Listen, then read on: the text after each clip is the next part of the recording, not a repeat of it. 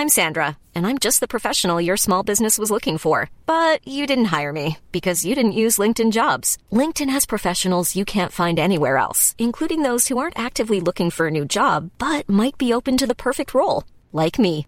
In a given month, over 70% of LinkedIn users don't visit other leading job sites. So if you're not looking on LinkedIn, you'll miss out on great candidates like Sandra. Start hiring professionals like a professional. Post your free job on linkedin.com/people today.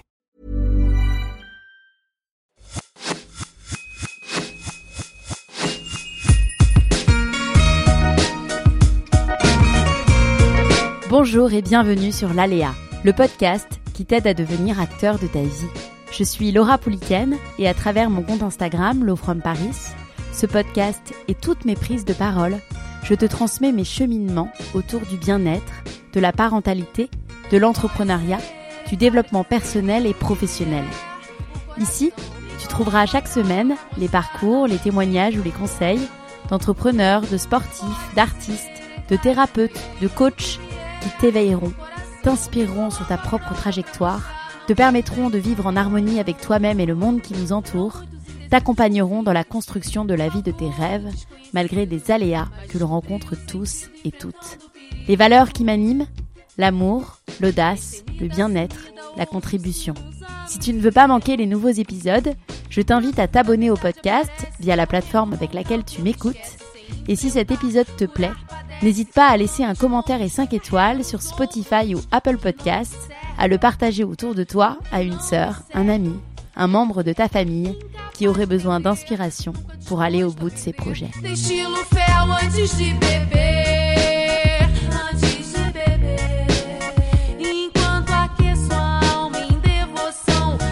Les soft skills, ça te parle?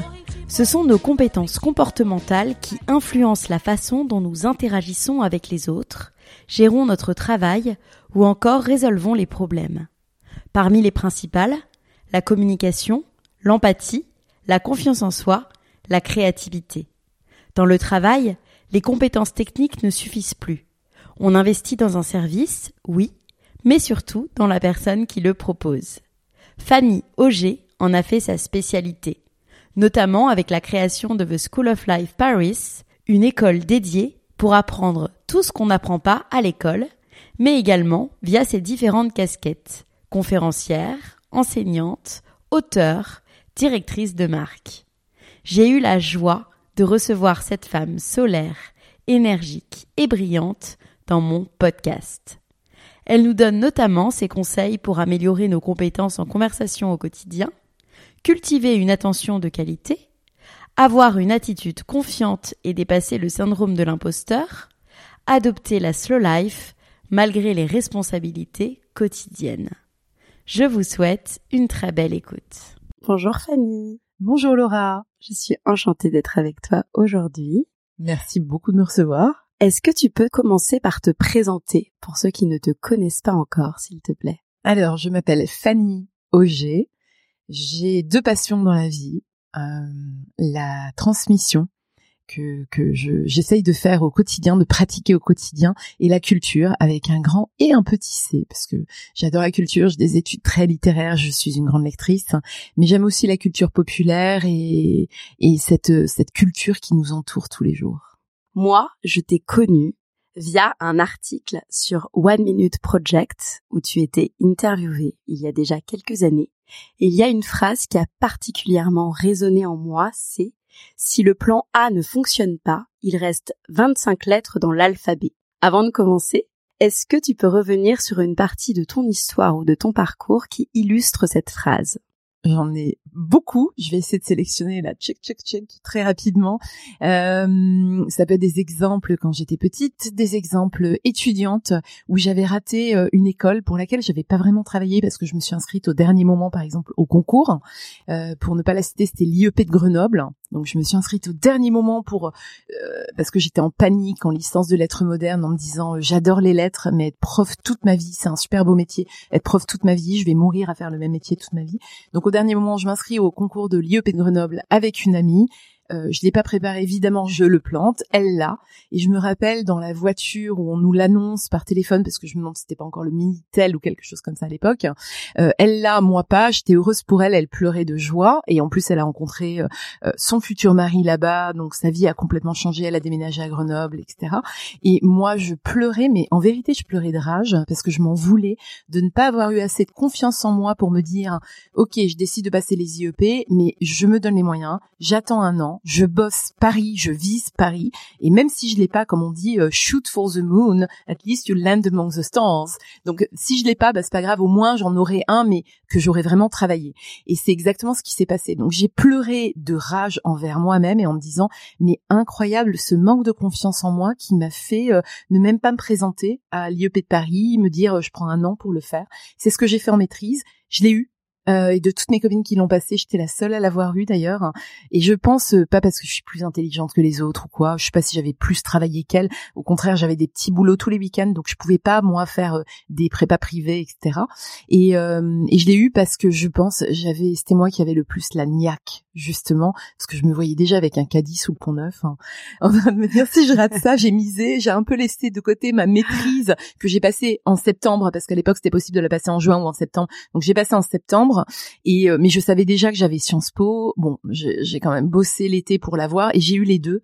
Et, euh, ça c'était vraiment un très très bon exemple de plan euh, B euh, ou plan A finalement pour lequel j'avais pas cette confiance en soi. Et c'est pour ça qu'aujourd'hui aussi je transmets beaucoup et j'essaye d'inculquer ça à mes étudiants ou aux gens qui participent à mes ateliers parce que cette confiance en moi euh, je sais qu'elle m'a manqué bien souvent. Et j'aurais bien aimé moi avoir euh, des, des, des idées des trucs des astuces des, des conseils pour l'améliorer. Totalement. Est-ce que tu peux revenir justement sur les grandes étapes de ton parcours pour qu'on apprenne à mieux te connaître? Alors, euh, j'ai un parcours. J'aime bien parce que quand on demande ça, tout le monde répond toujours. J'ai un parcours atypique. Et à chaque fois, j'ai envie de dire try me.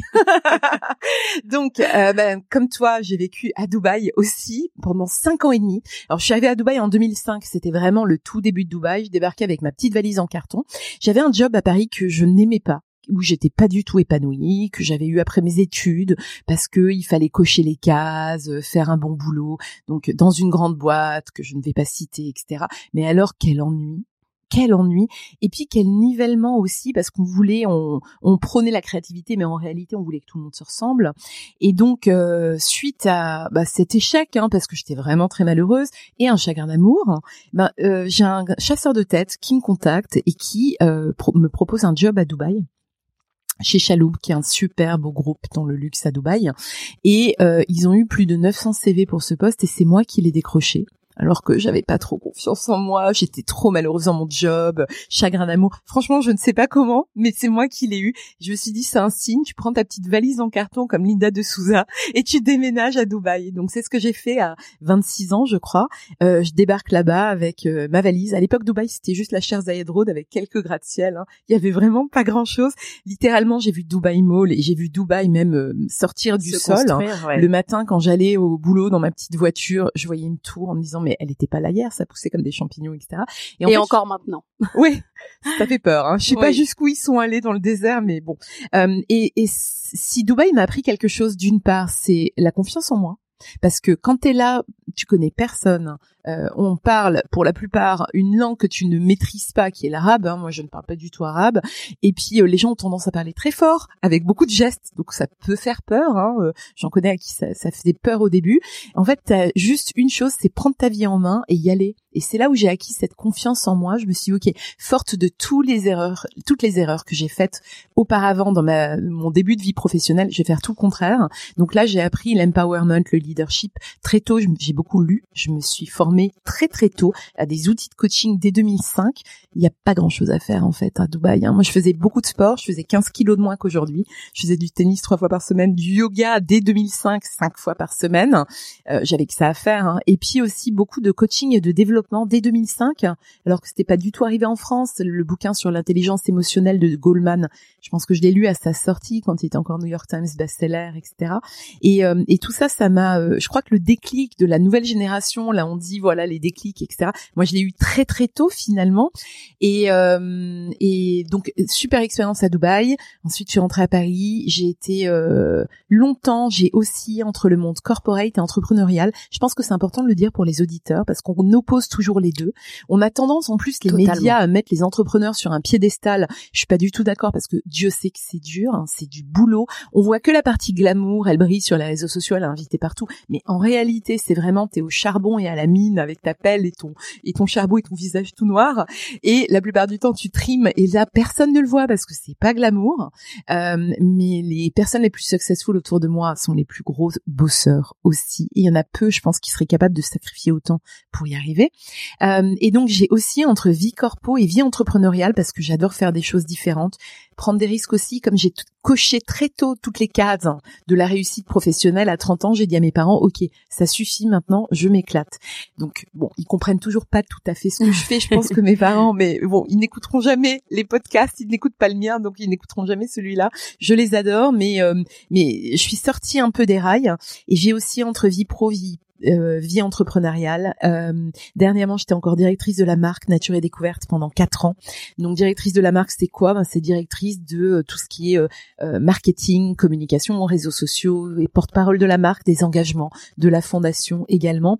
Une marque qui est Bicorp depuis, c'est la deuxième Bicorp française depuis 2015. Et ça, ça m'a vraiment passionnée. Je voulais tout apprendre de la sustainability et Nature et Découverte. Ça, c'est pas assez peut-être. Enfin, c'était mon job pendant quatre ans, mais c'est une marque qui est super engagée.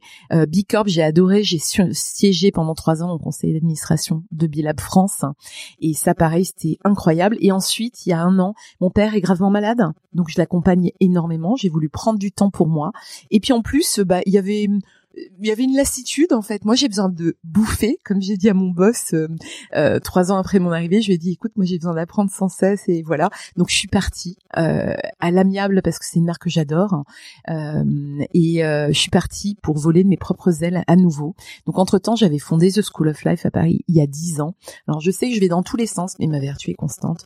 Euh, j'ai fondé The School of Life à Paris il y a dix ans et en fait, pour moi, cette expérience corpo qui venait s'ajouter à toutes les autres que j'avais eues. J'avais déjà été membre de comité direction, etc. Finalement, bah, quand je parle de leadership, je pense que je sais un petit peu de quoi je parle après avoir bossé tellement d'années en entreprise et à des niveaux très hauts comme CODIR, conseil d'administration, euh, toutes les organes, les organes décisionnels hein, de l'entreprise. Donc aujourd'hui, quand je donne des cours, des conférences de leadership, je m'éclate parce que je mélange à la fois toute ma créativité perso et l'art, par exemple, et euh, tout ce que j'ai appris sur le terrain et par des outils et par des formations. Je me suis formée à Harvard, au Schumacher College, mais aussi aux Beaux-Arts, hein, aux Arts Déco à Paris. Euh, je mélange tout ce que j'aime et je pense que ça impacte et ça parle parce qu'on voit de quoi je parle. Et en même temps, euh, le fait de parler de l'art, ça ancre beaucoup en France, ça plaît encore à beaucoup de gens. Donc voilà, j'ai repris mon activité où j'anime énormément de conférences, d'ateliers, de keynotes devant euh, 10 à euh, 3000 personnes et j'adore ça. Transmettre et aussi recevoir. Là, je suis en train de plancher sur deux projets de bouquins pour l'année prochaine. J'en ai déjà fait un il y a cinq ans qui, qui s'était très très bien vendu sur l'art de la conversation, mais je crois qu'on y reviendra. Et voilà, donc aujourd'hui, je m'autorise et j'ouvre plein plein de portes et je continue mon petit chemin créatif et indépendant. Et justement, j'allais te demander ce qui te guide, mais c'est la transmission du coup. Ouais, c'est la transmission et la liberté, je crois. Euh, j'ai grandi euh, au fin fond de la France, de la Moselle, euh, dans une petite ville euh, de ZEP, euh, voilà. Et, euh, et je me disais, mais il doit exister une autre vie en fait. Et je rêvais, mais sans savoir si ça existait vraiment. Hein. Et je rêvais de la vie que j'ai aujourd'hui. Donc je, je pense qu'il faut s'accrocher à ses rêves, c'est important. Euh, et moi, mon driver, c'est la liberté. C'est pour ça que quatre ans d'entreprise, j'ai adoré. Je dis pas que j'y reviendrai pas, mais en ce moment, j'ai envie d'être libre, d'organiser mon emploi du temps comme je veux. Je bosse avec qui je veux. Ça, les gens le savent pas et mes clients le savent pas, mais je sélectionne énormément. Et en fait, il y a une sélection naturelle de toute manière, mais euh, mais c'est la liberté et cette transmission effectivement. Moi, j'ai choisi de pas avoir d'enfants et je pense que c'est aussi important de porter cette parole-là aujourd'hui. C'est un vrai choix. J'adore les enfants. Hein. J'ai le Bafa, euh, je suis une super tata, etc. Mais j'ai choisi de pas en avoir pour moi et de me consacrer à cette transmission qui se fait de manière différente. Ouais, mais c'est c'est un, un choix très euh, très courageux et très honorable. Euh, Justement, en 2014, tu fondes The School of Life Paris, qui est dédié à promouvoir l'intelligence émotionnelle avec l'aide de la culture. Avec cette école, vous proposez des cours du soir avec des thèmes aussi variés que le travail, l'amour, la mort, le bonheur, le potentiel et la conversation, dont on va parler. Comment définirais-tu l'art de la conversation et en quoi c'est si important? Alors, l'art de la conversation, je pense qu'on a tous, euh, on est tous doués de la parole, donc on pense que ça doit être a priori assez facile. hein. et donc, les gens ne réfléchissent pas ou plus à ce qu'ils vont dire. hein. Ils préparent plus forcément leur conversation, ça se fait plus ça. hein. Euh, Moi, je pense que l'art de la conversation, il est au cœur de notre vie. Euh, on pratique tous les jours. Alors, euh, et la plupart des gens, ils pensent qu'une bonne conversation, ça arrive par chance. Moi, je pense que c'est laisser trop de part au hasard, justement. Euh, ça se travaille. Euh, ça, une conversation, ça se prépare. Comme tu as certainement beaucoup préparé ce podcast avant de m'interviewer, bah oui, une vraie bonne conversation, ça se prépare. Euh, ça passe par plein de choses et je pense qu'on va y revenir, par l'art de l'attention justement et, euh, et par l'écoute. Je pense que la conversation, c'est un art, mais pas au sens euh, les salons du 18e, parce que finalement à l'époque, il s'agissait plus de d'amuser la galerie ou d'épater euh, son adversaire, de moucher son adversaire, que d'avoir une vraie conversation. La conversation, c'est euh, pour moi un art qui doit être appris, pratiqué et constamment enrichi sous peine de devenir bête et répétitif. C'est pas de moi, c'est Théodore Zeldin qui est mon idole de la conversation et je, pense, et je suis tout à fait d'accord en fait. Il y a des fois où ça marche, des fois où ça marche pas. Parfois on tend des perches et ça tombe à côté et c'est pas grave parce que si ça tombe juste et que ça marche, c'est juste magique. Donc, euh, donc, travailler ces conversations, essayer de nouvelles choses. Si on pose tout le temps les mêmes questions, ben, on aura tout le temps les mêmes réponses. Donc, soyons créatifs aussi et exigeants dans nos conversations. Alors, quels sont les éléments clés d'une conversation réussie? Alors il y en a beaucoup. hein. L'humour en est un. Je, je te vois rire avec ton grand sourire. Le grand sourire est un élément aussi très important. Euh, le courage, enfin l'audace. Euh, Je pourrais en citer plein, mais j'en ai identifié trois qui pour moi sont les principaux. Le premier, c'est l'écoute. Euh, la qualité de nos conversations dépend de la qualité de notre écoute. Définitivement. Enfin, c'est primordial. En, euh, sans écoute, il y a des gens qui pensent qu'ils écoutent, mais en vérité, ils écoutent pas. Ils attendent juste de savoir quelles questions ils vont poser après. Ils sont pas là. Et ça se voit, je trouve. Donc l'écoute, euh, l'ouverture, parce qu'on sait jamais ce qui va se passer dans une conversation. La personne à côté de vous, il est 7 heures du mat. Vous êtes dans un avion entre Paris et Beyrouth. Vous venez de renverser votre cappuccino sur vos, sur votre jean blanc. Vous avez un type à côté de vous qui est hyper speed et qui prend toute la place hein, parce qu'il a peur d'avoir raté son vol. Il arrive de Mexico, etc. Et là, vous vous dites, j'ai vraiment, vraiment pas envie de lui parler à lui. Et en fait, vous terminez amis et c'est devenu un de mes meilleurs amis. C'était il y a six mois et je le vois ce soir. Euh, salut Alejandro. Euh, eh bien, euh, je trouve que c'est génial. Donc l'ouverture, restez toujours ouvert parce qu'on sait jamais. Tout est source de révélation potentielle. Et enfin, euh, c'est l'envie slash le temps.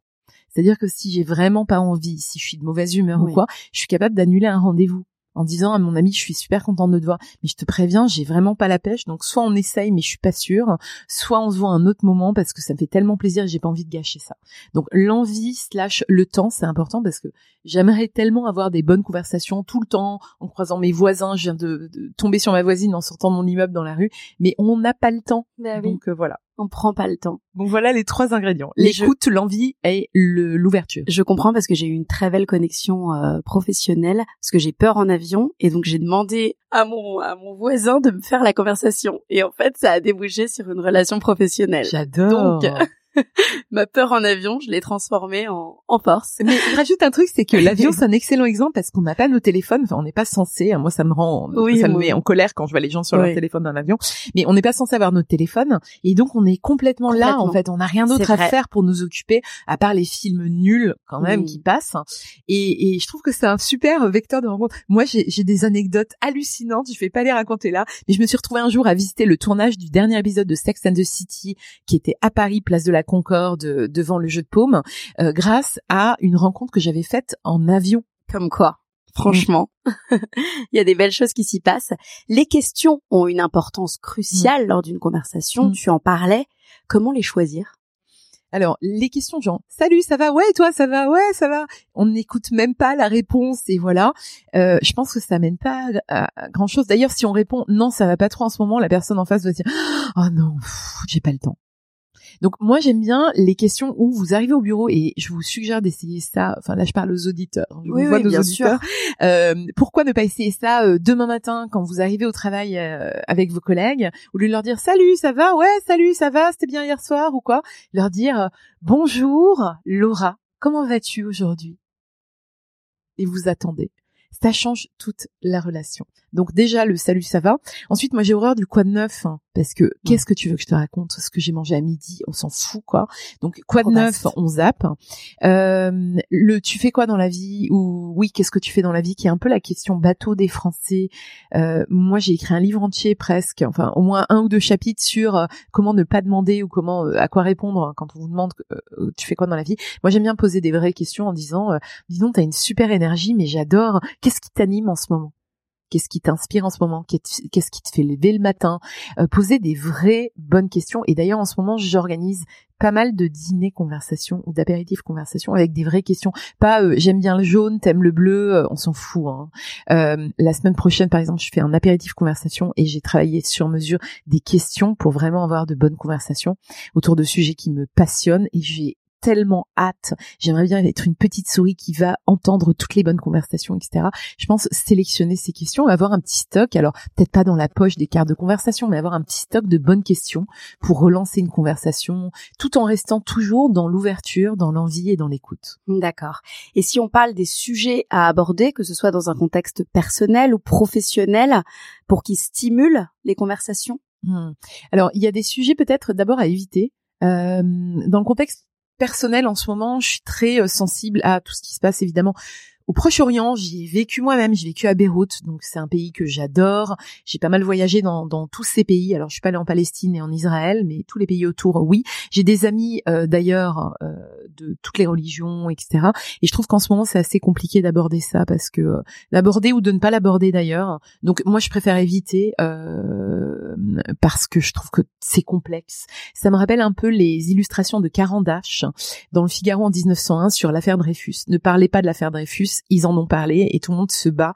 Donc c'est un peu ça finalement qui se reproduit ici. Donc euh, voilà. Euh, à Dubaï, ce que j'aimais beaucoup chez Chaloub, c'est que on nous ait signé un addendum à notre contrat pour nous dire qu'on n'avait pas pas le droit de parler de politique et de religion. J'avais trouvé ça bizarre en arrivant, mais finalement en vivant là-bas longtemps, euh, je comprends. Et je trouve ça pas mal finalement.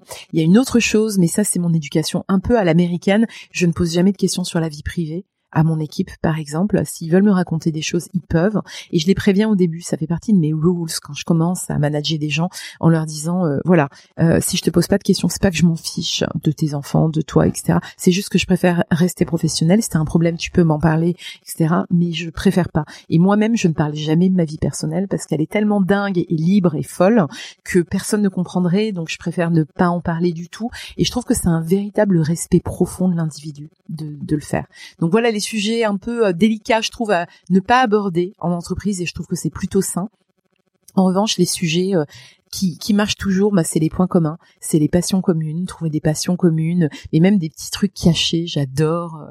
Euh, je sais pas, on est fan d'Agatha Christie. Bon, ok, tout le monde est fan d'Agatha Christie, mais il y a vraiment des fans fans où on fait des soirées euh, Hercule Poirot avec des copines. Dernièrement, pour un anniversaire, j'ai offert à une amie une tasse de thé anglaise chinée avec une cuillère à thé, avec une euh, boîte de thé et un très vieux livre des éditions du Masque ou de la Plume, je ne sais plus, édition du Masque de Hercule Poirot. Et je trouve que ça, c'est vraiment des cadeaux qui marquent. Donc, euh, donc vraiment tomber sur des petites pépites comme ça de, questions pour le relancer dans des bonnes conversations, des conversations essentielles qui changent la vie. Mon TED, il s'appelle Changer le monde d'une conversation à la fois. Complètement, et on redirigera vers ce tête. On mettra le lien dans les notes de l'épisode. Si on parle également de l'attention, puisque c'est le sujet en plus de ton podcast, l'art de l'attention, en quoi l'attention est indispensable pour une conversation? Dans conversation, il y a le con, le cum hein, euh, latin, donc euh, c'est avec. Et une conversation sans attention, bah, ça va pas aller loin. Ou alors ce sera une discussion, quelque chose de civil, d'urbain. Salut, ça va? Euh, Ça, c'est pas une conversation. Euh, je pense que l'attention, elle est primordiale. Et en travaillant sur la conversation pendant depuis dix ans maintenant, je me suis rendu compte que euh, on parle beaucoup de l'attention. Il y a beaucoup de livres qui sortent sur l'attention, d'excellents ouvrages. Je citerai euh, Bruno Patino, par exemple, qui est le directeur d'Arte, le président d'Arte, sur la civilisation du poisson rouge notre attention aujourd'hui, elle aurait décliné jusqu'à 8 à 9 secondes, comme un poisson rouge dans un bocal. Elle était de 13 secondes il y a quelques années, donc elle décline sans cesse. D'ailleurs, les vidéos TikTok et compagnie, les algorithmes, les reels sont regardés pour 8 secondes. Et ça, je le vérifie aussi moi-même sur mes réseaux sociaux. Donc, ça fait un petit peu peur. Donc, il y a beaucoup de livres qui sont sorti sur ce déficit et cette difficulté de l'attention, je trouve qu'il y a peut-être pas assez de propositions concrètes. Alors Bruno Patino en expose quelques-unes que je trouve très intéressantes, mais je trouve que dans la littérature ça manque néanmoins. J'adore le philosophe Hartmut Rosa qui a beaucoup travaillé sur l'accélération du monde au début des années 2010. Aujourd'hui, il parle de la résonance, comment je peux mettre en résonance avec le monde pour ne pas m'opposer. Hein, je vais pas être un Robinson tout seul sur une île déserte. Donc comment est-ce que je peux me mettre en résonance avec le monde pour essayer de comme un flux, comme un océan, comme ça, accepter et puis essayer de naviguer tout en trouvant son chemin. Euh, les réseaux sociaux, ils sont pour beaucoup, je pense aussi. Maintenant, on a un téléphone qui. Alors là, euh, j'avais une conversation passionnante sur l'Apple Watch hein, ce week-end avec des amis qui, qui l'ont maintenant. Moi, j'adore les vieilles montres à l'ancienne. Euh, et puis, euh, je leur ai dit, le prochain step, c'est quoi? On vous la greffe en fait sous la peau. Et j'ai une amie qui me dit, mais oui, mais si je pouvais, c'est ce que je ferais. Oh Bon, je sais pas si on se rend Hmm. compte en fait du mal. D'ailleurs, on n'a pas encore de recul sur les enfants aussi.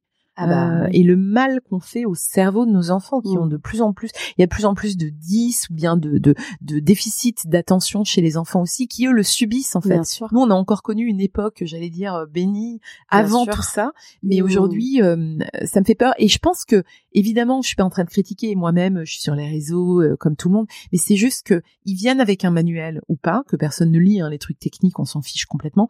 Mais je pense qu'il faudrait vraiment éduquer à cette utilisation, à Mm. se mettre des plages de non-connexion. Il y a des bloqueurs maintenant qui existent. Moi, j'ai des bloqueurs pour passer moins de temps sur Instagram. C'est dingue. Parce que C'est sinon, dingue. Et puis des plages de reconnexion, mais pour Oui. le coup de reconnexion Bien avec sûr. les siens ou avec la nature aussi, qui fait. D'ailleurs, c'est une des solutions exposées par beaucoup. hein. La reconnexion à la nature, aller se promener en forêt sans téléphone, sans prendre de photos, etc. Mais juste être là dans le moment présent. Comment on favorise une bonne attention? Euh, ça passe par, bah, j'en ai parlé un petit peu de, par l'écoute. L'écoute, Euh, J'ai ouais. un épisode entier sur l'écoute avec Gila Kessous, qui est euh, prof à Harvard et qui est artiste ambassadrice de l'UNESCO pour la paix, qui travaille beaucoup sur l'écoute, notamment des femmes dans des zones de conflit euh, où elle part euh, en Afghanistan, en Inde, enfin dans, dans, dans des pays où euh, la parole des femmes n'est pas forcément portée. Et elle nous donne une super belle leçon d'écoute. Donc ça, c'est mon épisode 3, je crois, de, de mon podcast. Euh, donc il y a l'écoute euh, et c'est passionnant tout ce qu'on trouve par euh, l'écoute. Moi, ça fait quelques mois maintenant que j'étudie ça en profondeur et ça a changé ma perception des choses. Il y a plein de choses qu'on peut faire pour euh, entraîner son oreille à mieux écouter et son attention. Il y a le regard aussi, la puissance du regard. Eye contact. Voilà. Et puis voir aussi, avant même de s'engager dans une conversation, pour revenir à la conversation, c'est regarder la personne, se dire comment est-ce qu'elle est aujourd'hui, comment comment je la sens, comment est-ce que je peux mieux euh, l'appréhender, la regarder. Et je trouve que quand on porte un regard euh, plein d'amour et de bienveillance sur les gens, en fait, ils le sentent. Il y a une espèce de résonance magique, comme un fil magique qui se tire euh, d'un cœur à l'autre. hein, si je peux parler de cœur euh, ce matin dans ce podcast, Euh, et, et- c'est très très beau. Comment on peut toucher quelqu'un? Alors toucher au sens figuré, évidemment, lui faire plaisir, mais aussi le toucher vraiment. Et ça, c'est un épisode qui sortira bientôt sur mon podcast parce que ça m'intéresse de toucher aujourd'hui. C'est un peu mal vu. Si par exemple là, je vous prends la main, vous allez vous dire mais qu'est-ce qui se passe? Alors que moi, j'adore toucher mes amis, les prendre dans mes bras, mais c'est de moins en moins évident, je trouve. Euh, donc ça passe par tous ces sens goûter aussi. Mon premier invité était un critique gastronomique très connu, François Simon, et c'est vraiment comment est-ce qu'on goûte un plat. Et lui, ce qu'il me dit en fait, c'est que dans attention, on a trouvé ensemble, il y a le mot attends. Oui. Et il dit, ben moi finalement, mon job, mon boulot, c'est juste de regarder un petit peu plus longtemps que les autres. Parce que quand un plat il arrive sur la table, il y a tout le monde qui se précipite, qui au mieux, au pire, prend une photo, ou alors qui se précipite à manger. Quand le maître d'hôtel arrive et annonce le plat, ou le serveur annonce le plat, limite il nous emmerde parce que c'est au milieu d'une conversation ou quoi. Et donc lui il dit, bah moi j'attends et puis je regarde un petit peu plus longtemps que les autres. Et J'aime bien cette idée-là. Si on parle purement commercial, quelles sont tes recommandations en conversation et en attention pour justement conclure sur une collaboration commerciale? Mmh. Bah, ça peut paraître antithétique, mais euh, ça l'est pas. Moi, je crois beaucoup euh, à la sincérité. Il m'arrive parfois de dire non à mes clients quand ils me demandent un blogi boulgat quelque chose, de faire un mix de ça et de ça. Ça m'arrive de leur dire mais euh, je pourrais le faire, mais en fait, je vais pas le faire parce que j'y crois pas, ça va pas marcher. Et je trouve que le fait de dire non, par exemple, euh, peut-être que ça marchera pas ce coup-là, mais vous êtes sûr que la personne va vous rappeler parce que ça augmente de beaucoup votre crédit, votre respect. Ça montre que vous êtes quelqu'un d'intègre et c'est très rare aujourd'hui où les gens sont prêts à tout et n'importe quoi. Euh, et je pense que les meilleures euh, collaborations commerciales, elles se font de manière naturelle finalement. Euh, c'est une envie de travailler ensemble et, et quand l'envie et la vision sont très fortes et très partagées, en fait, ça ne peut que déboucher. Et au contraire, quand il n'y a pas assez de niaque, d'envie d'un côté ou de l'autre, ça sent et finalement, ça va s'étirer pendant des mois, pendant des années. Là, j'ai des, j'ai des choses qui s'étirent depuis des années, mais j'y crois même plus. Et d'ailleurs, j'ai posé la question à la personne, mais pourquoi est-ce que vous continuez à me contacter? Parce que vous me donnez plus de réponse, euh, ça meurt pendant quelques mois, vous me rappelez la veille en me disant faut une propale de, pour demain, etc. Et j'ai l'impression que ça donnera jamais rien. Donc pourquoi est-ce que vous vous obstinez? Ça m'a donné une conversation super intéressante d'ailleurs. Euh, et parfois, en même temps, il y a des gens qui me rappellent huit ans plus tard. Cet été, j'ai reçu un mail d'une personne en me disant "Chère Fanny, nous nous sommes rencontrés il y a huit ans. Euh, Elle est toujours dans la même boîte d'ailleurs. Elle avait trouvé ce que je faisais hyper intéressant, mais elle m'avait jamais répondu ou alors euh, nos emails s'étaient délités et elle m'a recontacté cet été. En parlant d'email, pour terminer sur ce sujet, les conversations virtuelles sont devenues de plus en plus courantes, Mhm. par email, par message Instagram, par message LinkedIn. Notre monde est de plus en plus connecté, on l'a dit. Comment on peut cultiver une attention de qualité et maintenir une connexion authentique à distance? Alors, euh, moi, je dirais euh, pareil que dans une vraie conversation, faire preuve de respect total de la personne, de politesse. Quand je reçois des mails qui commencent par Fanny, je me dis ouh là là, attends. Euh, c'est pas bonjour, c'est pas coucou si on est très amis. Cher, moi je commence tous mes emails par bonjour ou par cher. Euh, ça coûte rien, mais ça veut dire beaucoup. Donc quand je reçois des Fanny ou même des SMS aussi, d'ailleurs, je me méfie un peu. Euh, je trouve ça bizarre. Euh, toujours conclure sur des formules de politesse, pas utiliser des majuscules. Je trouve ça hyper mal poli. J'ai l'impression qu'on crie dessus. Euh, les smileys ou les, les émoticônes, pas trop non plus, pas trop de points d'interrogation. Je trouve qu'il faut faire part de la même attention dans un- la rédaction d'un email, voire même d'un SMS, que dans euh, un- une conversation. C'est hyper important. Donc toujours rester poli, se dire qu'un email ça peut se forwarder facilement et vite, donc on fait attention à ce qu'on dit. Euh, alors pendant longtemps, j'étais un peu intraitable sur les fautes d'orthographe parce que ça me désole vraiment en étant une littéraire et une ancienne vocation de prof de français. Franchement, ça me déprime. Après, je me rends compte et j'en ai autour de moi qu'il y a beaucoup de gens qui sont dyslexiques ou euh, qui étaient en échec scolaire, etc. Donc, euh, j'ai appris à être plus indulgente, même si ça me fait un peu hérisser les poils sur sur sur mes bras. Mais bon, euh, j'ai appris à être euh, beaucoup plus indulgente et faire preuve d'ouverture avec ça.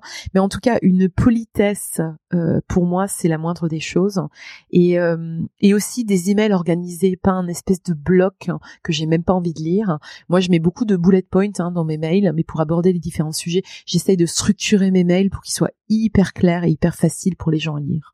Et je trouve que c'est faire preuve de respect pour euh, pour son interlocuteur ou pour euh, le destinataire. Merci beaucoup pour tous ces conseils. Si on parle de confiance en soi, un thème que tu maîtrises très bien également, toi qui as toujours réussi à aller au bout de tes projets, à imposer ton style et vivre selon tes désirs, c'est quoi la confiance en soi? Alors, pour moi, la confiance en soi, c'est quelque chose qui se travaille tout au long de sa vie. Ça peut osciller d'ailleurs, hein, euh, suivant ce qui nous arrive, etc. Euh, la mienne aussi, elle aussi. Il y a des jours où j'ai vraiment pas envie. Euh, la veille de mes règles, je suis au fond du trou, faut pas me croiser parce que d'ailleurs je préfère rester chez moi. Euh, mais pour moi, la confiance en, en moi, euh, je crois que c'est Alberto Vandura qui a donné la plus belle définition dans un ouvrage en 97 qui s'appelait euh, euh, Self Efficacy et il dit que c'est la croyance en sa capacité d'acquérir les compétences pour arriver à quelque chose et une dose d'optimisme. Donc d'une part, la confiance en soi, c'est croire qu'on est capable d'apprendre. Euh, on me propose cette promotion, je sais pas, j'ai pas les compétences, je suis à 74%. Je crois que c'est les stats pour les femmes, euh, euh, voilà. Euh, non, pardon, c'est les stats pour qu'un homme accepte, je crois, un poste euh, qu'on lui propose. Euh, S'il a 74% des compétences, il dit ok, ça va, ça va le faire, j'y vais. Une femme, je crois que c'est 114%. Oui, donc une femme, elle va, elle va vouloir avoir déjà toutes les compétences pour accepter le poste. Alors moi, j'y croyais pas parce que je- c'est pas du tout politiquement correct. Je crois pas du tout au plafond de verre en fait, mais pas du tout. Je crois que c'est souvent une excuse malheureusement. Je suis désolée de dire ça, mais je veux pas rentrer trop dans le politiquement incorrect. Euh, mais néanmoins, je l'ai vu euh, de mes propres yeux à la journée de la femme digitale un jour où je faisais des coachings sur euh, pour une très belle marque euh, de one to one de 10 minutes et en fait j'ai vu deux femmes ce jour-là qui m'ont confié que leur boss leur avait proposé une promotion qu'elles ont refusé en se disant qu'elles n'étaient pas capables, qui l'ont filé du coup euh, à quelqu'un d'autre, en l'occurrence un homme, mais bon, peu importe le sexe de la personne, et euh, qu'en fait elles avaient regretté et finalement elles étaient forcées de changer de travail après parce que vraiment c'était une imposture. Et, et je trouve que c'est la pire chose en fait, mais quel dommage. Donc en se disant que la confiance en soi c'est une croyance qu'on peut acquérir ces compétences, ça veut dire qu'on les a pas, mais on peut les acquérir parce que euh, on, sait apprendre, etc. Ben, c'est la plus belle chose. Et une dose d'optimisme aussi, parce que si on commence avec du pessimisme, on va pas y arriver. Donc voilà pour moi un peu la définition de la confiance en soi. Et c'est vraiment euh, valider les choses et se dire je peux le faire et y croire. Est-ce qu'on doit avoir confiance en soi pour réussir? Je pense qu'il faut quand même une petite dose, oui, mais encore une fois, ça se travaille, donc ça c'est la bonne nouvelle. Euh, moi, j'ai commencé ma vie euh, active ou d'adulte avec zéro confiance en moi quand même. Hein. Je venais du fin fond de la Lorraine avec un accent à couper au couteau tous les Lorrains qui m'entendent, tous les Mosellans Ça s'entend pas aujourd'hui. Euh, non, parce que j'ai dû apprendre à m'en débarrasser. C'était quand même pas très gracieux quand vous faites des lettres à la Sorbonne d'avoir un accent du fond de la Lorraine. Euh, donc j'ai dû apprendre, mais comme beaucoup de gens hein, qui travaillent leur accent, et je dis pas qu'avoir un accent n'est pas joli, mais néanmoins, euh, ça dépend des accents quand même. Euh, et, euh, et donc oui, j'ai beaucoup dû travailler ma confiance en moi. C'est pour ça qu'aujourd'hui c'est drôle parce que je donne des cours bénévolement à la Sorbonne de temps en temps euh, pour euh, des étudiants qui justement se posaient les mêmes questions que moi à l'époque. Je suis aussi prof à Sciences Po depuis cinq ans, euh, chargée d'enseignement et j'enseigne le leadership et les soft skills depuis cinq ans maintenant à des élèves qui sont dans le même master que moi j'ai fait il y a quelques années en arrière. Et j'aurais adoré avoir ce genre de cours parce que finalement moi j'ai adoré Sciences Po mais euh, la chose que j'ai le plus retenue c'était pas forcément euh, la zone monétaire optimale ou mes cours de géopolitique sur le 11 septembre hein, qui était un peu dans l'air du temps à l'époque euh, mais c'est vraiment ce que les profs nous donnaient un peu en plus à côté des cours en fait. Leurs itinéraires comment ils avaient fait leur trou etc c'était ce qui me servait et qui me nourrissait le plus donc aujourd'hui alors je raconte jamais ma vie à mes étudiants d'ailleurs ils le regrettent parce que les filles m'ont dit à la fin du semestre mais vous devriez aussi, vous avez l'air de vous amuser tellement dans votre vie. Mais non, je reste professionnelle avec mes étudiants. Néanmoins, j'essaye de leur inculquer ça, la confiance en eux, en leur racontant euh, euh, des petites anecdotes personnelles ou d'autres personnes pour leur montrer vraiment que ça se travaille et ça se travaille tout au long de sa vie. C'est pas un truc qu'on acquiert une fois et c'est bon, c'est validé. Alors raconte-nous comment ça se travaille, parce qu'on entend beaucoup de choses et il y a énormément d'articles, de sources qui disent un peu tout et n'importe quoi. Mais toi, Fanny, tes conseils et ce qui t'a aidé, ce qui a marché pour toi. Alors euh, déjà, moi j'avais un énorme syndrome de l'imposteur. Pendant toutes mes études, je me disais qu'il y avait un petit monsieur avec des lunettes, je ne sais pas pourquoi, qui allait venir avec un dossier sous le bras noir et pour me dire, euh, mademoiselle, en fait, vous n'avez rien à faire là, vous avez, euh, vous n'avez pas réussi en fait ce concours de Sciences Po, c'est planté, c'était quelqu'un d'autre, ou alors que quelqu'un allait me dénoncer parce qu'à l'époque j'étais boursière. Alors euh, c'était avant la, réforme des ZEP de Sciences Po, mais je venais d'un des lycées d'ailleurs de ZEP, hein, mais avant ça, et je me disais toujours mais j'ai rien à faire là. Euh, toutes mes copines euh, ont fait l'école alsacienne, viennent du 16e, etc. Et, et ça c'est vraiment ce alors, c'est pas se débarrasser du syndrome de l'imposteur, c'est faire ami-ami avec. Syndrome de l'imposteur, c'est quoi? C'est penser qu'il y a des gens qui sont légitimes et d'autres qui ne le sont pas. En l'occurrence, vous. Euh, moi, mon conseil, c'est de réaliser. J'ai trois, quatre petits outils sur le syndrome de l'imposteur. Le premier, c'est se dire que si on vous a proposé ça, c'est qu'il y a quelqu'un qui y croit. Pas forcément vous, vous n'avez peut-être pas la confiance en vous, mais si on vous propose ce poste, cette promotion, de travailler sur ce projet, c'est parce que votre boss ou quelqu'un autour de vous a confiance en votre capacité à le faire. Donc pourquoi est-ce que vous, vous n'auriez pas confiance en vous? La deuxième chose, c'est se dire que les vrais imposteurs, ils se posent pas de questions. Je pense pas que Monsieur Trump se lève tous les matins en se disant oh là là, je suis un imposteur, est-ce que je vais y arriver? Non, ils y vont. Donc si vous ressentez le syndrome de l'imposteur, c'est que peut-être quand même, ben, vous êtes euh, un peu au-dessus de la mêlée. Vous n'êtes pas vraiment un imposteur. La troisième chose, je l'ai oublié, et la quatrième, c'est faire ami-ami avec son imposteur, euh, en se disant que euh, si vous le sentez, ce syndrome de l'imposteur, vous allez travailler deux fois plus que les autres. Euh, moi, je compte pas les nuits sans sommeil où j'ai terminé à 3, 4 heures du mat pour rendre un devoir ou un projet ou aller toujours au bout du bout du bout euh, dans euh, dans ce, cette exigence en fait pour moi-même. Et finalement, si j'ai sentiment, ce syndrome de l'imposteur aujourd'hui, si je le ressens, je vais lui, je vais pas lui dire euh, reste là-bas, toi, euh, va coucher. Je vais essayer d'en faire ami-ami en se disant que c'est un super moteur pour avoir la niaque pour le faire. Et si vous bossez tellement, ben il y a de grandes chances pour que vous y arriviez. Et ça, c'est assez magique. Donc, ne pas se débarrasser du syndrome de l'imposteur, euh, contrairement à tout ce qu'on peut lire partout. Moi, je dirais en faire ami-ami, parce qu'encore aujourd'hui, quand on me demande de faire euh, une énorme conférence pour une très très belle marque avec une exigence là, et que je me dis, Oh, mais pourquoi moi, etc. Bah non, en fait, le syndrome de l'imposteur, je vais faire ami avec lui en disant, euh, si on me l'a confié, c'est que j'en suis capable. Je vais juste bosser deux à trois fois plus. Parfois, je prends même euh, un coach en anglais, alors que mon anglais, euh, je parle un, un, un niveau d'anglais très très bon, mais évidemment, j'ai un petit accent. Ben, je vais prendre un coach d'anglais. Les gens le savent pas forcément. Je vais reprendre un coach pour me reformer sur comment je me place sur scène, etc. Prendre un cours de danse même pour le faire, hein, un peu en, en mode euh, chorégraphie. Donc tout ça, les gens ils le savent pas, mais ça me permet d'être encore meilleur. Et chaque fois que je me pose un challenge, je me dis oh, ça y est, je l'ai fait. Et alors là, j'ai l'impression d'avoir gravi trois marches encore. Donc hyper important de faire ami-ami et non pas se débarrasser du syndrome de l'imposteur, parce que je pense qu'il nous suivra toute sa vie. Donc si je comprends bien, pour booster sa confiance en soi, il faut booster ses compétences. Oui, Voilà. apprendre à apprendre. Je pense que c'est la chose la plus importante. Il y a un outil que j'adore dans la confiance en soi, c'est un euh, c'est un ouvrage et un TED qu'on peut regarder en 15 minutes de Carol Dweck, qui est prof à Stanford de psychologie, qui a mis au point une matrice qui est le mindset. Elle parle d'un mindset ouvert, euh, elle, elle parle d'un growth mindset, un mindset d'expansion, et d'un mindset fixed, donc un état d'esprit fixe. Et en fait, elle a une espèce de matrice très simple avec les deux colonnes en disant voilà, les gens qui ont un- un état d'esprit fixe, ils vont éviter les challenges, ils vont se sentir menacés par le succès d'autres personnes, ils vont croire que l'intelligence, elle est là ou elle est pas là. Euh, que le travail ça sert à rien, on est ridicule, on est laborieux. Donc tout ça c'est le mindset un peu euh, des personnes fixées. Euh, elle me fait beaucoup penser à Monsieur Trump, mais bon. Euh, et ensuite le mindset, l'état d'esprit d'expansion, c'est euh, prendre les challenges, prendre les obstacles comme des challenges, euh, se nourrir du succès des autres personnes en se disant mais ça peut m'inspirer, etc. Croire que croire en la vertu travail, ne pas donner d'étiquette. Toi t'es bonne en maths, toi t'es nul en géo, euh, toi t'es comme ta mère, tu vas pas réussir, je sais pas quoi, etc. Non, c'est encourager et notamment ses enfants. Elle parle beaucoup d'éducation, Carol Dweck. Encourager ses enfants sur euh, euh, si tu travailles beaucoup, tu vas y arriver et pas euh, non mais t'es comme ta mère, t'es nul en maths. C'est la pire chose qu'on puisse mettre, euh, qu'on puisse dire à un enfant. Ne pas mettre d'étiquette aussi, ne pas se dire mais qu'est-ce que je suis conne? Parce qu'en fait le cerveau il entend ça, il va se dire mais t'es conne. Donc non, on, on, on se met pas soi-même dans des trucs. Ah, J'oublie toujours tout. Non, ne jamais employer les toujours et les jamais. Donc ne pas se mettre d'étiquette, de pas mettre d'étiquette sur les autres, ne pas laisser ses amis se mettre des étiquettes. Par exemple, vous avez une presse hyper importante euh, vendredi.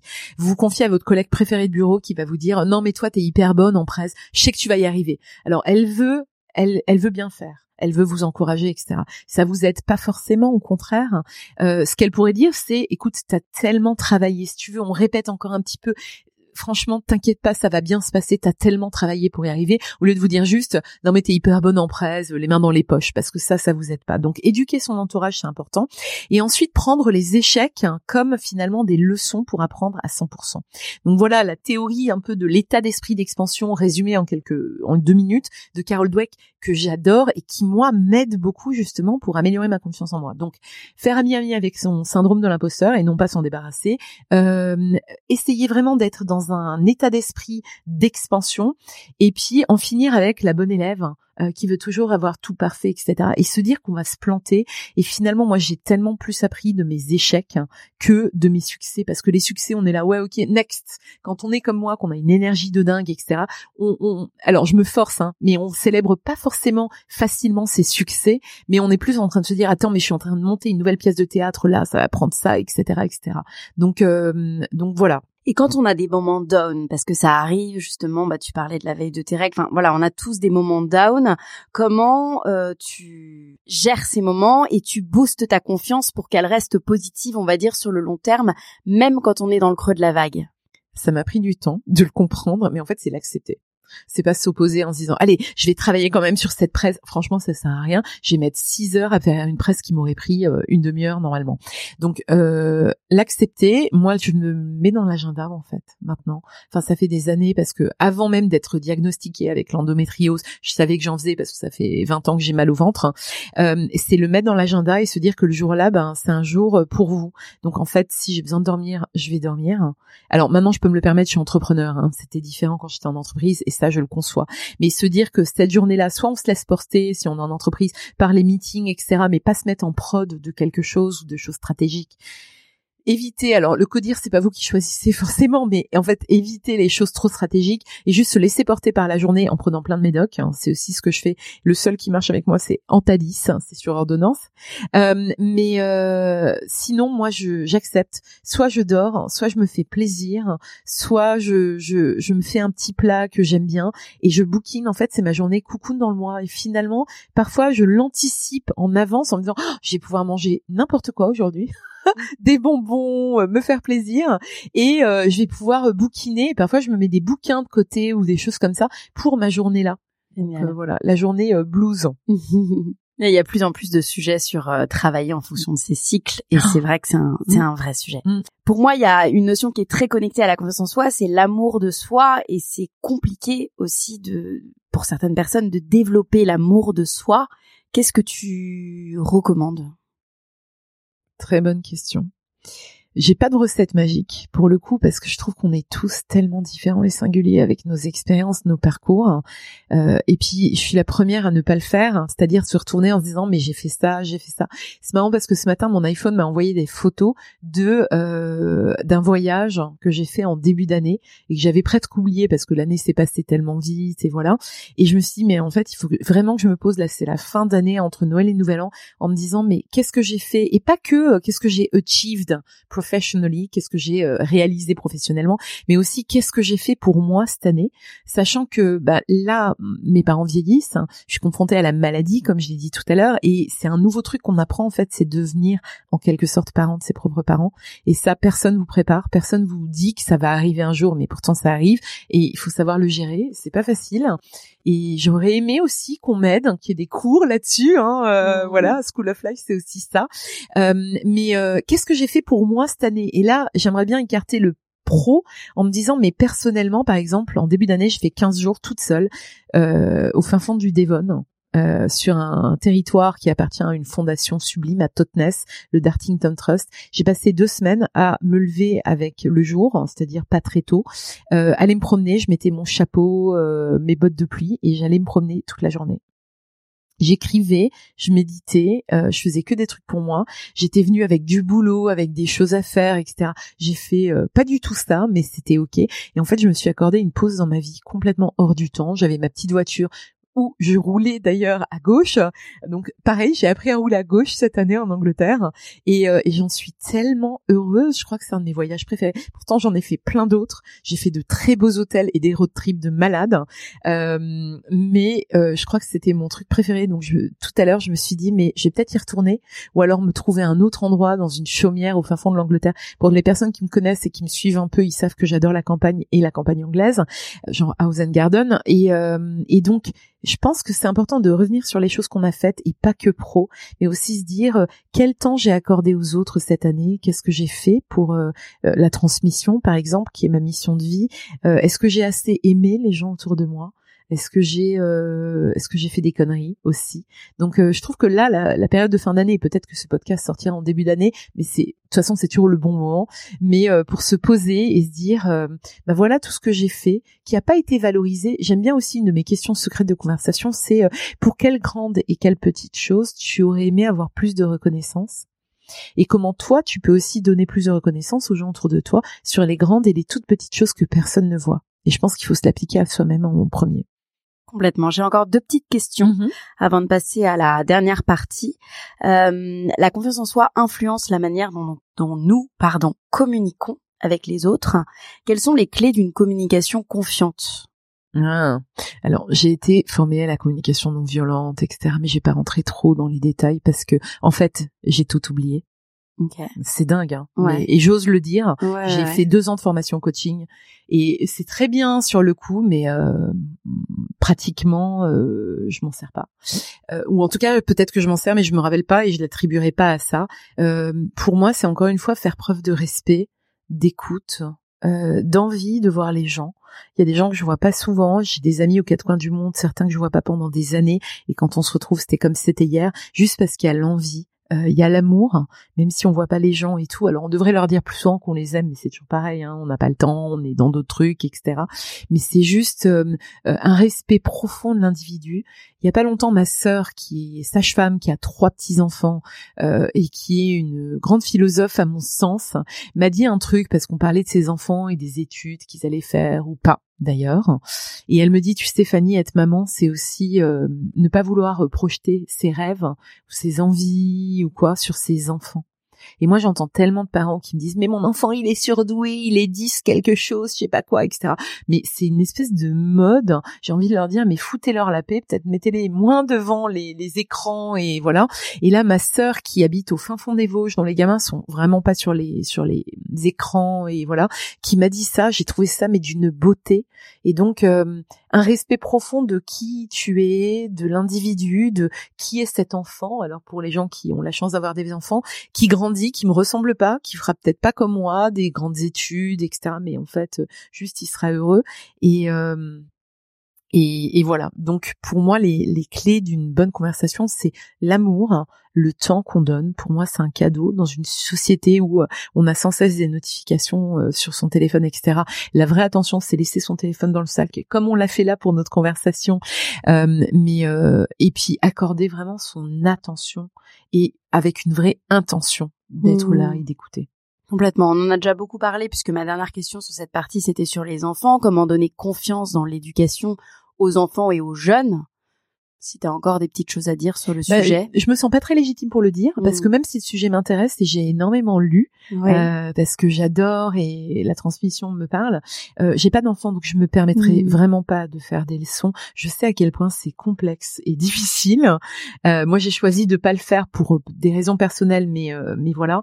Donc non, je me garderai bien de donner des conseils parce que j'aime beaucoup le le, le psychologue Donald Winnicott qui parle des good enough parents, des parents qui sont juste assez bien en fait en disant que faut faire de son mieux, il n'y a pas de parents parfaits. Mmh. Et ce qui est très regrettable en ce moment, c'est que j'ai l'impression que les médias et notamment les médias sociaux euh, donnent des images de parents un peu parfaits qui ont toujours la maison rangée, parfaitement décorée, les petits enfants blonds avec la petite raie de côté, papa pain, qui sont super bien habillés en bon point tous les jours, etc.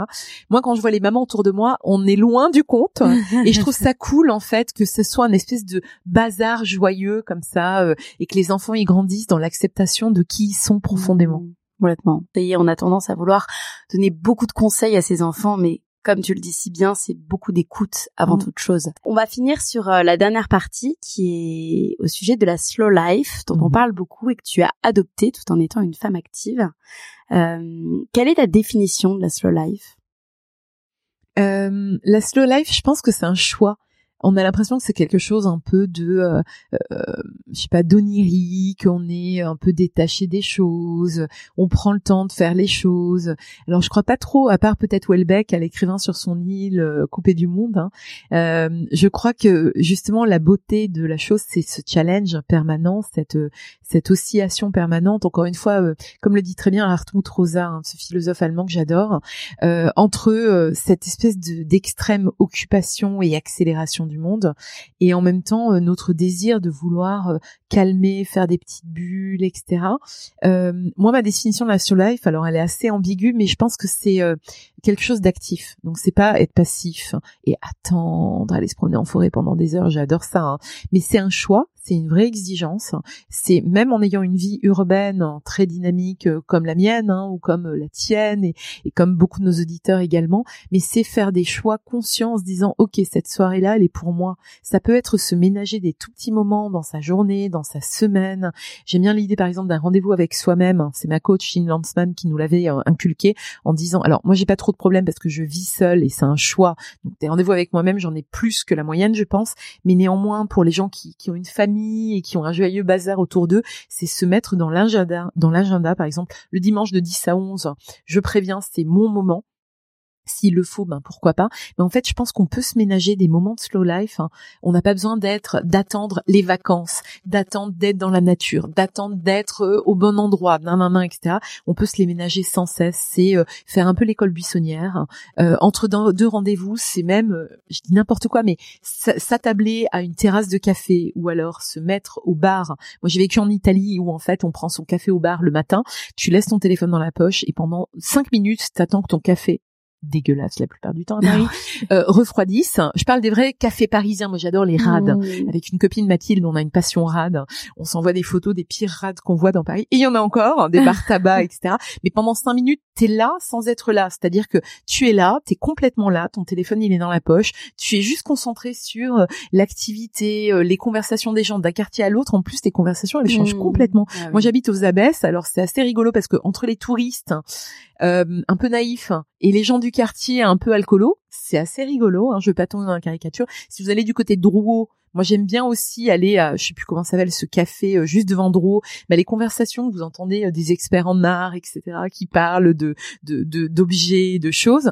Conversations, elles changent complètement d'un quartier à l'autre, ne serait-ce qu'à Paris. Et moi, j'adore parce que c'est des petites bulles où euh, je m'accorde 5 minutes, ça me coûte 1,30€ et je fais l'école buissonnière pendant 5 minutes.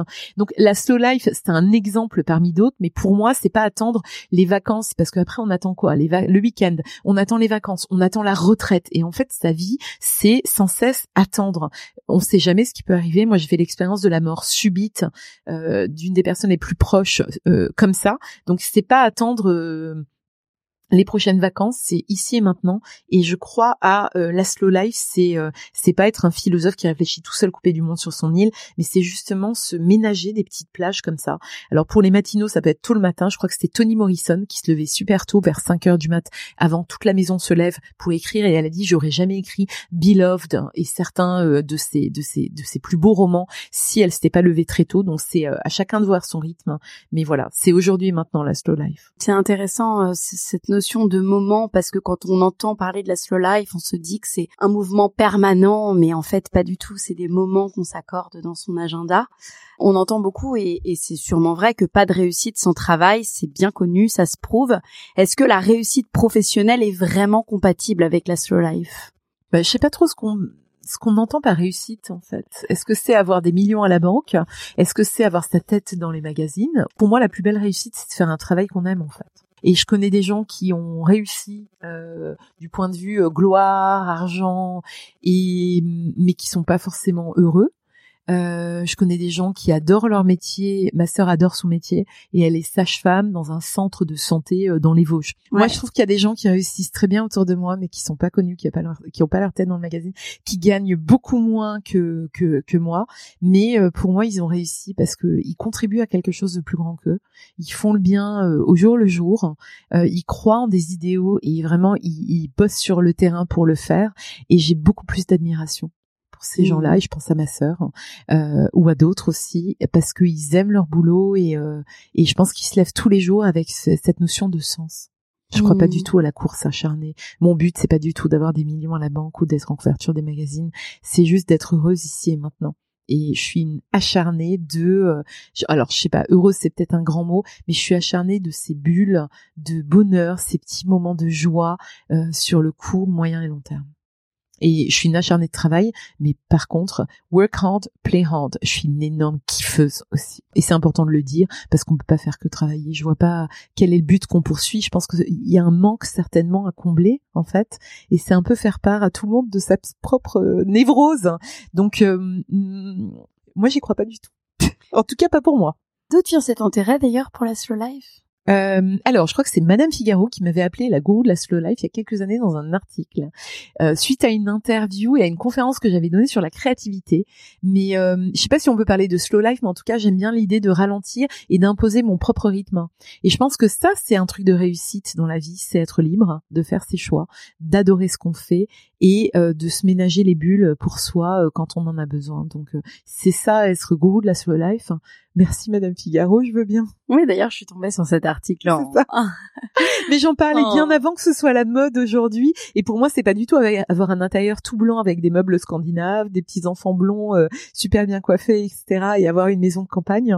Euh, pour moi, la slow life, on peut la trouver euh, partout, dans plein de petites Mm. bulles euh, dans sa vie euh, aujourd'hui. Hmm. Et c'est souvent le corps qui parle beaucoup Mm. parce que les mécanismes euh, qui font basculer vers la slow life en général, enfin moi personnellement, c'était mon corps. C'était des douleurs corporelles qui m'ont dit OK, ralentis. Intéressant, hein Hmm.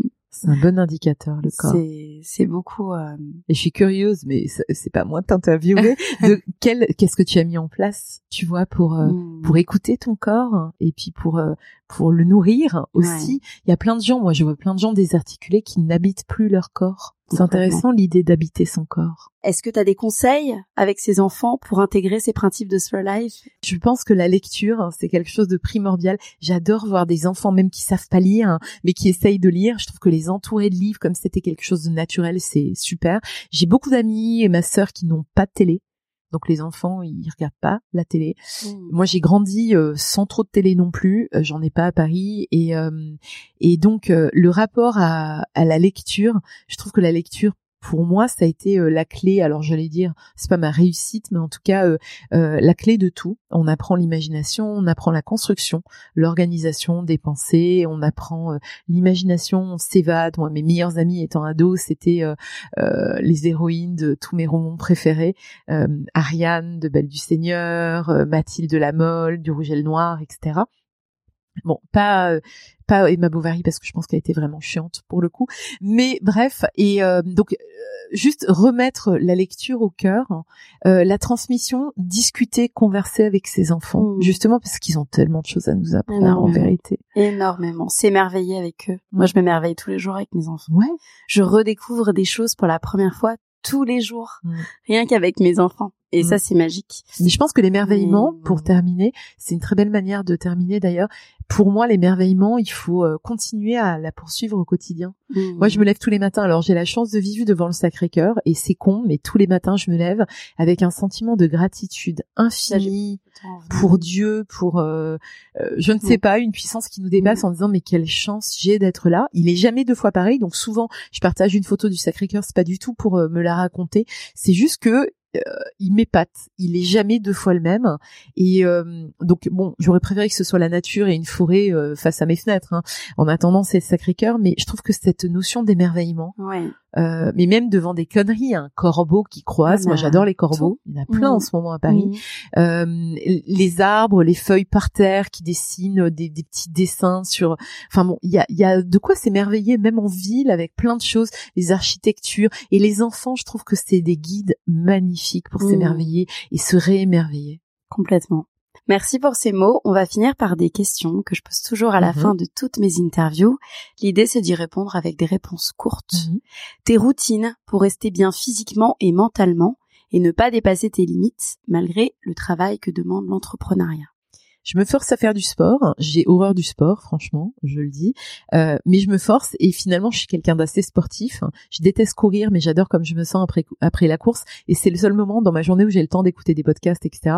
Donc je cours au parc Monceau. Si vous me croisez, euh, ne venez pas me dire bonjour parce que je suis rouge et je voilà.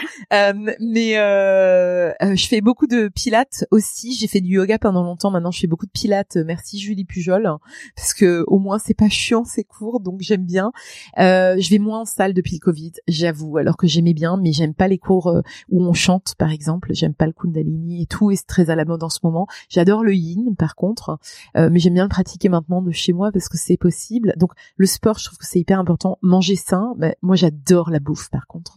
Euh, franchement, je j'ai- j'aime pas le sucre, j'aime pas le chocolat, etc. Mais je me rattrape sur le fromage et la bouffe, et j'adore la bouffe. Je pourrais en parler pendant des heures, en préparer pendant des heures, etc. Donc euh, voilà.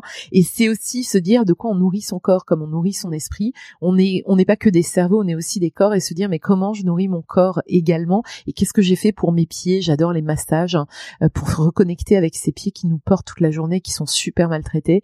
Euh, donc voilà un peu quel quelques-uns de mes rituels. J'essaye d'écrire le matin. Euh, alors, je le fais pas tous les matins. Et j'aime bien aussi dire que je suis pas une donneuse de leçons, parce qu'il y a plein de choses que je fais très mal.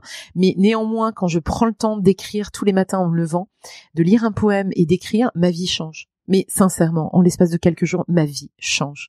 Donc je recommande à tout le monde. Euh, J'aime bien, ouais, une petite méditation, mais toute seule le matin. Euh, lire un poème. C'est Perla avec qui j'en ai parlé dans un épisode de mon podcast, euh, qui me disait elle lit un poème en se couchant, elle lit un poème en se levant, et c'est très très beau. En ce moment, j'adore euh, Cécile Coulon et Christian Bobin, mais après, j'adore euh, plein de poésie aussi.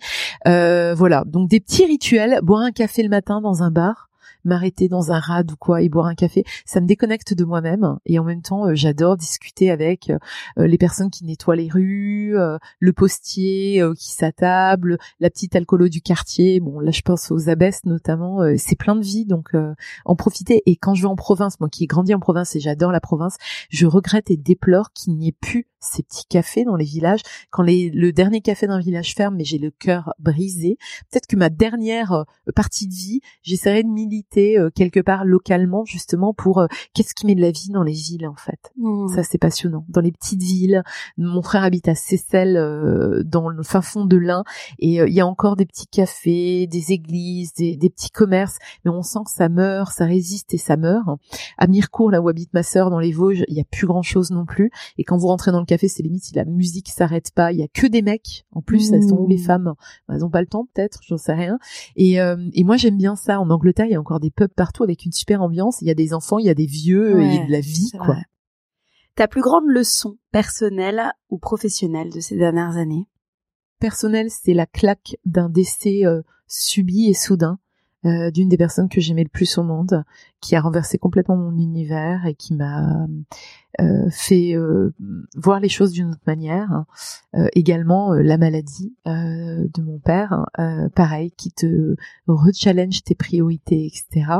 Et professionnellement, je sais pas, quand t'es entrepreneur, tu te prends des portes dans la gueule sans cesse, hein, mais t'apprends à ne pas t'arrêter là et à continuer en fait, à rentrer par la fenêtre s'il le faut et tout. Donc, euh, je sais pas, je continue d'apprendre tous les jours et j'en ai plein de petites. Bon, des grosses, j'en ai pas vraiment. Mais euh, mais je trouve qu'on devrait être plus dans le partage de ces euh, moments de doute et de fail. Je le fais en tout cas. euh, euh, J'ai beaucoup d'amis entrepreneurs autour de moi et j'adore parce que quand on arrive dans un avion et qu'on se met assise, meilleure amie me fait bon alors c'est quoi tes sujets? Et C'est les sujets de brainstorm. Et on brainstorm et nos conversations c'est des brainstorms sans cesse. Pareil la semaine dernière j'arrive à un déjeuner avec une amie entrepreneur et une qui n'est pas encore entrepreneur mais je pense qu'il va le devenir si elle nous entend. Et, euh, et on était là bon alors c'est quoi les sujets là? Hop et on a listé les sujets et on n'est pas en train de parler de fringues ou de mecs. On s'en fout complètement. On parle de trucs passionnants et hyper intéressants sur l'exigence, sur la résilience et ça ça me nourrit énormément les conversations comme ça. Les questions que l'on te pose le plus Euh, parler de mon parcours, c'est difficile de résumer. J'aime pas trop parler de moi. Donc là, j'ai fait un effort, mais en général, j'aime pas trop parler de moi parce que euh, parce que ce qui est fait est derrière et ce qui m'intéresse c'est ce qui vient. Euh, mais euh, non, j'ai pas j'ai pas forcément de questions qu'on me pose.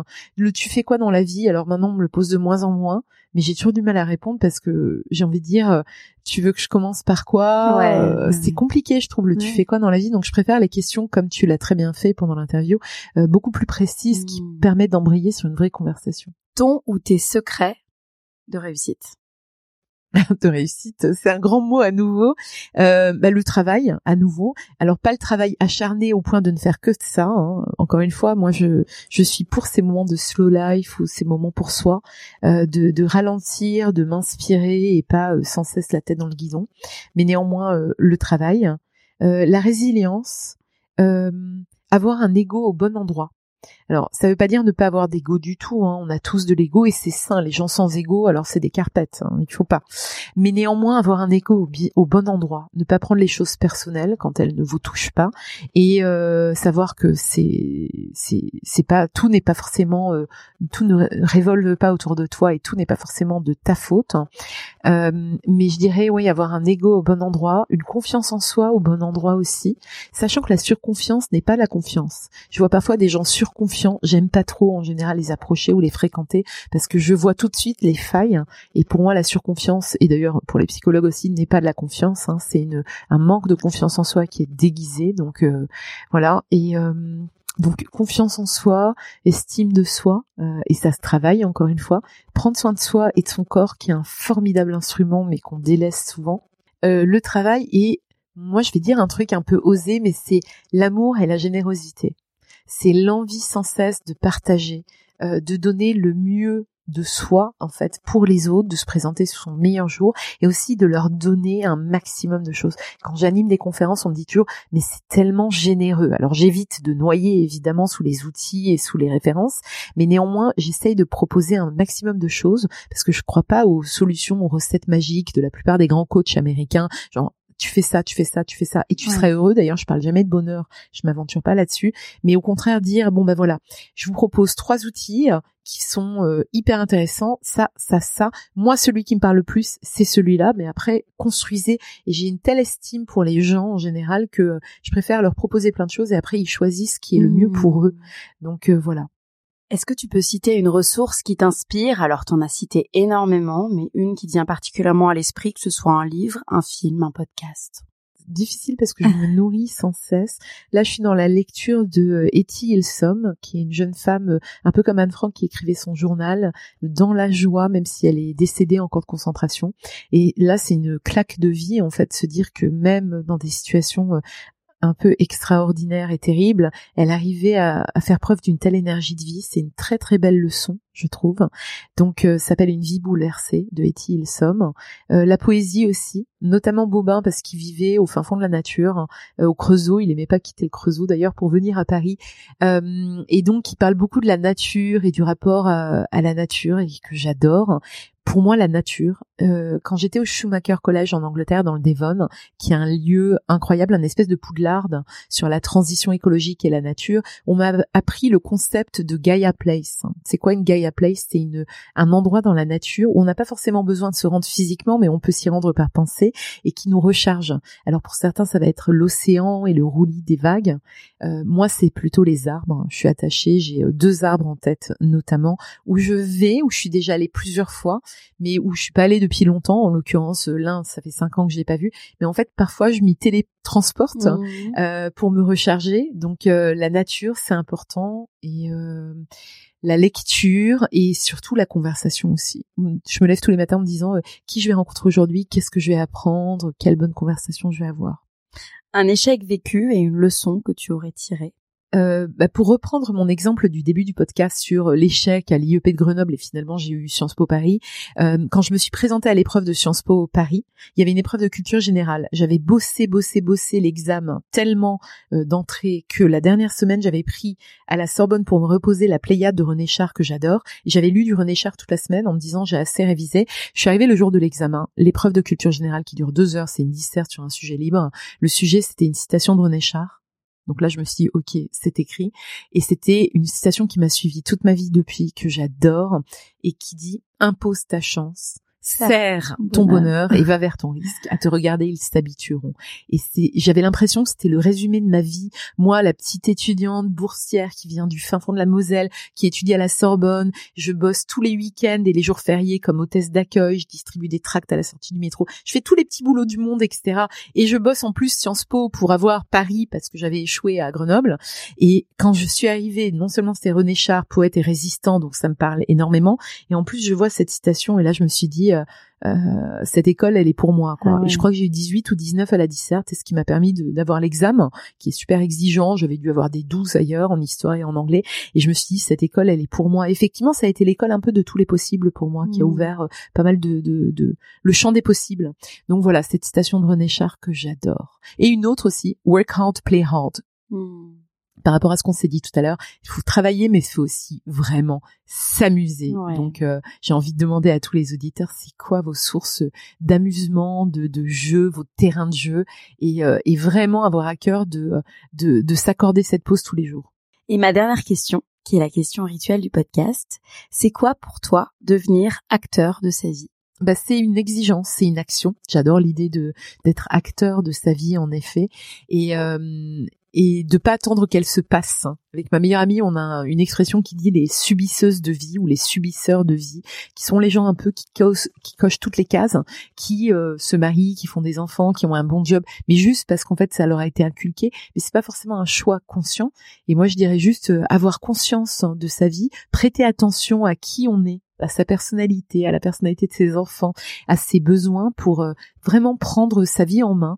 Et quels que soient les choix qu'on fait, et c'est ok de pas avoir cette fameuse grande réussite ou quoi, mais que ce soit conscient et que ce soit vraiment le, le, le fruit de ses choix. La pire chose pour moi dans la vie, c'est de pas avoir le choix. Merci beaucoup. Merci beaucoup Laura. Cet épisode est maintenant terminé. En espérant qu'il vous ait plu, je vous donne rendez-vous maintenant sur le compte Instagram lalea.podcast pour découvrir les coulisses de l'interview.